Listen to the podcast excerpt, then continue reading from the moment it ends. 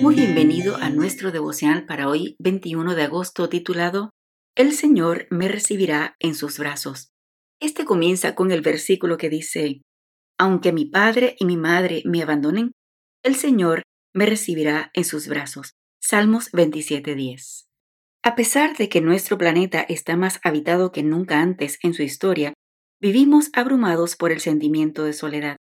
Según un informe publicado por las Academias Nacionales de Ciencias, Ingeniería y Medicina de los Estados Unidos, una tercera parte de los mayores de 45 años y una cuarta parte de los mayores de 65 años se sienten solos o están socialmente aislados.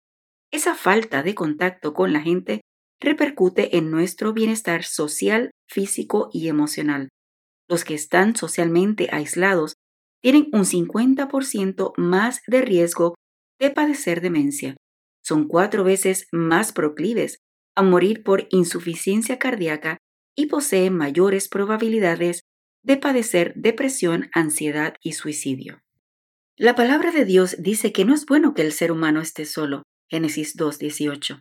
La soledad corroe nuestra alma, neutraliza nuestro corazón y enseguece nuestros ojos. Los seres humanos siempre estamos necesitados de una ayuda idónea. El sabio lo afirma, mejor son dos que uno, pues reciben mejor paga por su trabajo. Porque si caen, el uno levantará a su compañero, pero hay el del que está solo. Cuando caiga, no habrá otro que lo levante.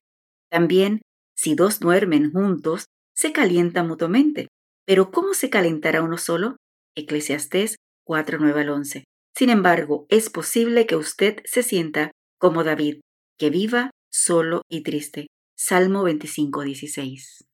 Mientras huía y buscaba refugio en las solitarias cuevas del desierto, David, en medio de su terrible soledad, se aferraba a la promesa divina.